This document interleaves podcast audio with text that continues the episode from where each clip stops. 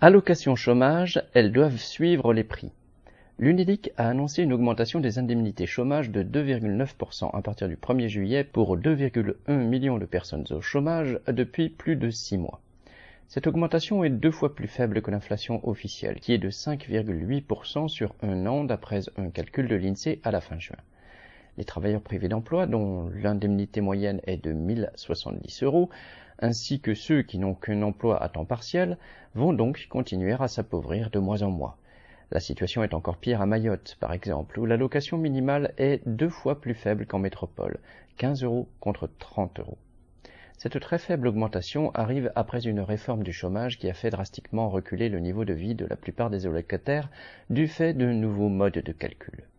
Beaucoup se sont retrouvés privés d'indemnité car il faut maintenant avoir travaillé pendant six mois à temps plein sur une période de 12 mois contre quatre mois travaillés sur une période de 24 mois avant la réforme.